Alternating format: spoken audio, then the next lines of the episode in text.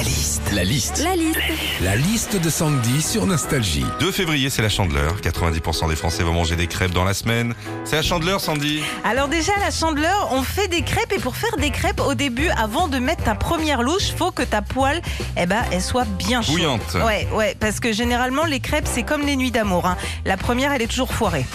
À la chandeleur aussi, quand on fait des crêpes, il y a plusieurs techniques pour la manger. Il y en a qui la plient, il y en a qui la roulent, et puis il y en a qui s'en foutent partout, comme moi. En ce moment aussi, les rayons des supermarchés nous rappellent de mauvais souvenirs. hein. T'as plus de farine, plus d'œufs, plus de sucre, plus de lait. Tu te dis, quoi, on est encore en confinement là? Ah non, non, non, c'est juste que c'est la chandeleur. hein.